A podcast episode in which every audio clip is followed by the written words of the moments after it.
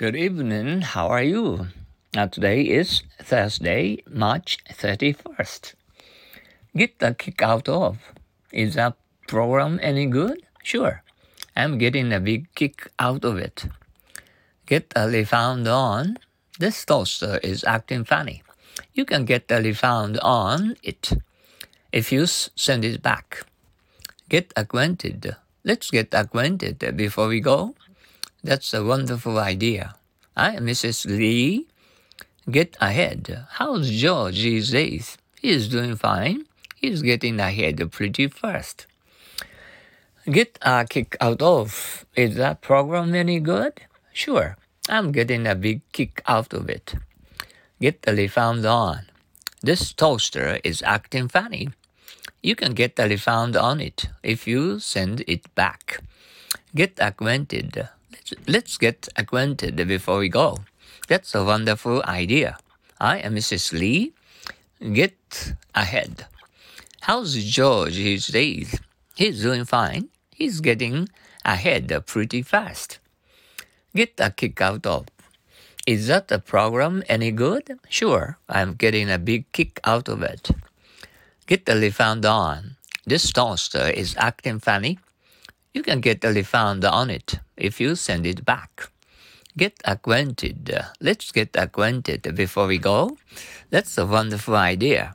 I am Mrs. Lee. Get ahead. How's uh, George these days? He's doing fine. He's getting ahead pretty fast. Once more, get a kick out of. Is that program any good? Sure. I'm getting a big kick out of it. Get a refund on. This toaster is getting funny.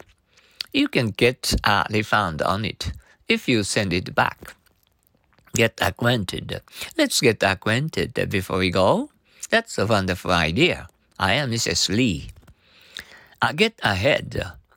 Uh, how's George these days? He's doing fine. He's getting ahead pretty fast. Okay, uh, let's go on to uh, our happy English old sayings. Being young is not having any money. Being young is not minding. And no, not having any money. Being young is not having any money. Being young is no minding, not having any money. Once more, being young is not having any money. Being young is no minding, not having any money. Poverty must have many satisfactions, else there would not be so many poor people.